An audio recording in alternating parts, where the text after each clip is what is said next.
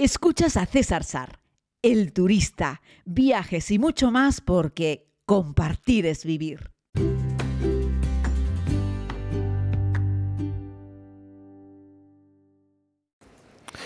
Saludos querida comunidad, ¿cómo se encuentran? Hoy les hablo desde el aeropuerto de Tenerife Norte, a punto de embarcar eh, rumbo a mi siguiente viaje. Voy a pasar el fin de semana en Ginebra y alrededores y bueno, eso es algo que les iré contando y les podré narrar por ejemplo mañana. De hecho regreso a volar con EasyJet, que hacía tiempo que no, lo, que no volaba con ellos y por cierto funcionaron muy bien porque este fue un billete de avión que no pude aprovechar para Islandia la Navidad del 20 al 21, si no me equivoco, correcto, y me lo convirtieron en un bono porque ellos mismos me cancelaron un vuelo y, caducaba ahora el bono.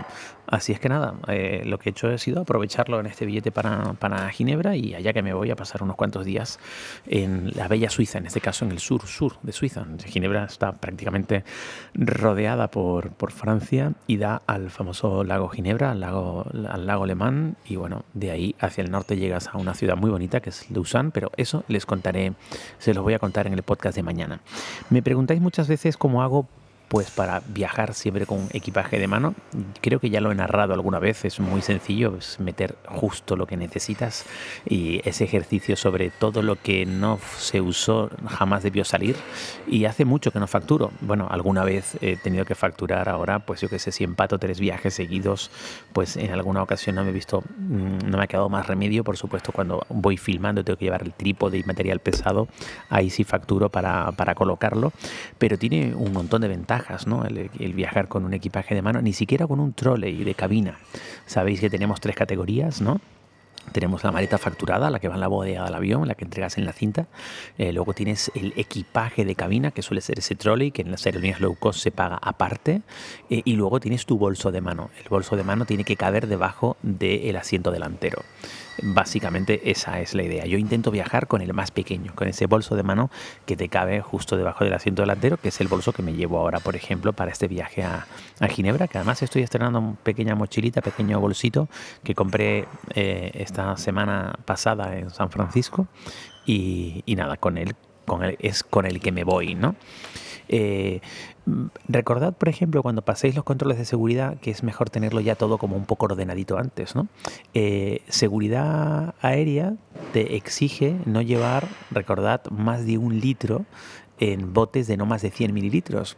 Pero todo eso tiene que caber en una bolsa de un litro de capacidad, lo cual es una pequeña trampa, porque una bolsa de un litro es una bolsa muy pequeña, con ciplo, ¿vale? Tienes una, una bolsa hermética que puedes cerrar herméticamente. Casi la bolsa de por sí ya es una bolsa de un litro, y los líquidos no los puedes llevar sueltos, los tienes que llevar dentro de botes. Esos botes ocupan más que el propio líquido que contienen. Luego es imposible llevar un litro de líquido en una bolsa de un litro si, si lo tienes que llevar a su vez en recipientes. Lo digo para que lo tengas en cuenta, porque te puede pasar que algún personal de algún aeropuerto te exija que lleves una bolsa de no más de un litro. Y no puedes llevar más de una bolsa, ¿vale? Eso es ahí un pequeño tema que hay que la verdad es que me parece que no le han dado mucha vuelta al tema, porque es imposible meter 10 botes de 100 mililitros en una bolsa de un litro, porque es de un litro de capacidad la bolsa, ¿no? Y ocupan los botes. Bueno, se los dejo como como anécdota. Luego, antes de estar pelearte con la persona de seguridad, es más fácil que tú preveas que hay cosas que igual no lo entienden. Por ejemplo, yo viajo con el micrófono con el que les estoy grabando el podcast. De hecho, se los estoy grabando aquí en Tenerife Norte, en la, en la, sala, en la sala de AENA. ¿no? Eh, bueno, pues ese micrófono, por la forma que tiene, eh, la gente del escáner de seguridad en algunos aeropuertos no lo identifican, no saben lo que es. Y eso suele ir relacionado con, uno, el, el escáner que utilizan y dos, el entrenamiento que tiene el humano para, para identificarlo, ¿vale? Eh, ¿Qué pasa? Yo qué sé, el otro día en San Francisco, pues ningún problema. Ya sabéis que allí en Estados Unidos ahora lo meten todo en una mochila y nada va fuera, ¿no? Ya os lo conté el otro día. Eh, pero aquí no, que quieren que las cosas vayan por fuera. Entonces, antes de dejar que el micrófono oficialmente no tiene por qué ir por fuera, pero como yo sé que no lo van a reconocer y no lo van a detectar, lo saco y así me ahorro tener que estar explicándolo. Y aún así, alguna vez me preguntan qué es y le digo, bueno, es un micro, mírelo, pero no tienes que estar sacándolo de la bolsa. Es más cómodo. Así es que vete ya con todo preparadito. Y no luches contra las cosas que no hay que luchar. Si vas con tacones, pues quítate los zapatos de tacón o las botas si las llevas, porque no se puede pasar con botas ni con tacones. Si llevas el cinturón, quítatelo. En fin, absolutamente todo. Yo creo que es mucho mejor eh, pasar de una con todo en orden que tener que estar volviendo a pasar la bandeja, ay, me olvidé lo otro, las monedas, el cinturón, en fin, lo, lo típico, ¿no? prestemos un poco de atención porque eso además va a ralentizar el proceso al resto de los viajeros que muchos de ellos sí están cumpliendo, ¿vale? Así es que nada, sobre todo en los aeropuertos de la Unión Europea, que todavía se está pidiendo sacar, pues eso, el ordenador, los líquidos también te están pidiendo que lo saques aparte, pero ya te digo que en Estados Unidos, eh, en la mayoría de los aeropuertos ya no están pidiendo que saques nada, líquidos y todo dentro, absolutamente. Yo creo que tienen, en fin, unos escáneres mejores y un personal más cualificado eh, de la TSA. Y ya está, básicamente. Ya sabéis que las personas que están aquí pasando el control de seguridad tienen un cursito de unos meses nada más, ¿no? Eh, y yo he sido bastante crítico con esto con respecto a la cualificación de la gente que está en estos momentos sirviendo los controles de seguridad en los aeropuertos de España fundamentalmente, que no es lo mismo que lo que te encuentras cuando pasas por un aeropuerto en Reino Unido o en Alemania, ¿vale? Ahí se nota, ahí se nota una diferencia.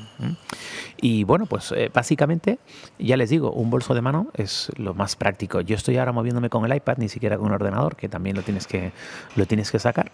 Y a partir de ahí recuerda que si haces un viaje un poco más largo, el secreto es que puedes lavar. Y listo, lavas de hoy para mañana para llevar un equipaje ligero. Además de mi pequeña bolsita con los líquidos, llevo también siempre una pequeña bolsita con algunos medicamentos. Eh, y para un viaje, depende de lo largo que sea, pues tienes cuatro mudas, ¿no? Mm, interiores, de camisetas, un o dos pantalones, un único calzado, unas cholas eh, algo para dormir eh, y listo. Y eso cabe en un bolso de mano perfectamente. Y con eso ya sabéis que me muevo a lo mejor tres meses de viaje. Y el secreto es eso, el secreto es lavar. Y ahora que me voy a Ginebra, que son solo tres días, pues me llevo la ropa de tres días, pero por supuesto solo un calzado, solo un pantalón, solo una chaqueta eh, y ya está. Y el resto es la camiseta, las mudas de camisetas y de ropa interior. No tiene más. Es que, es que cabe eso en nada. O sea, sigo llevando casi más cables entre el iPad, el, el micrófono, el teléfono, el cargador de teléfono, el cargador del iPad y todo el rollo este. O sea, al final casi llevo más, bueno, de peso llevo más de tecnología que de ropa, ¿no? Eh, y yo les animo a que, a que recuerden aquella máxima de equipaje ligero, corazón contento y que realmente merece la pena. Viajar más ligeros es muchísimo más cómodo. No tener que salir y esperar por una maleta, la incertidumbre de si tengo que, además para recoger una maleta siempre tienes que salir y luego si vas a empatar con otro vuelo vas a tener que volver a facturarla. Si no es de la misma reserva, si no es del mismo grupo, de la misma aerolínea, si no es el mismo código, vas a tener que sacarla y volver a buscarla de nuevo con el engorro que se es o la incertidumbre de, pues me pueden perder la maleta en ese tránsito. El otro día me contaba una amiga que le destrozaron la maleta aunque ya hace tiempo que eso no ocurre, y de todos modos recordar que cuando te rompen una maleta o te pierden una maleta no te la pierde la aerolínea.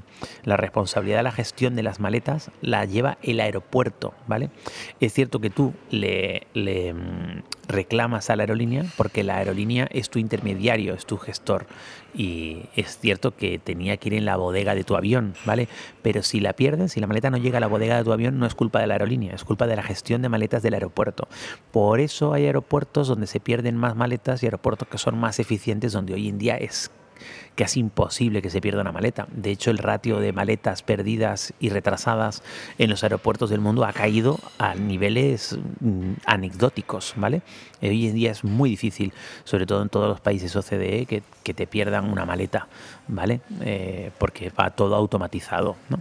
Aunque mm, sin perder una maleta, pero sí puede provocar un retraso. El otro día en el vuelo eh, de regreso, eh, pues un pasajero, que además creo que era el 17 porque entraron los de la TSA de seguridad dos veces al avión a comprobarlo, un pasajero no se subió al avión pero sí había facturado una maleta y eso es un rollo tremendo porque sabéis que una maleta no puede viajar sin su pasajero. Entonces, claro, tiene que subirse un, humano a la bodega del avión, a las tripas del avión, y con un lector de código de barras ir pasando todas las maletas para comprobar cuál es la maleta del pasajero que no embarcó y poder extraer esa maleta del avión por razones de seguridad, para que, yo que sé, alguien no meta en una maleta, yo que sé, un explosivo y luego no se suba al avión, ¿no? Entonces ya no se permite que una maleta vuele sin su pasajero, eh, salvo que un aeropuerto haya perdido la maleta y hay que mandarlo en otro vuelo. Pero eso ya es una causa justificada. No es que el pasajero facturó una maleta y no se presentó al vuelo, no es la cuestión. ¿no? Eh, entonces, claro, hay que esperar para sacar esa maleta.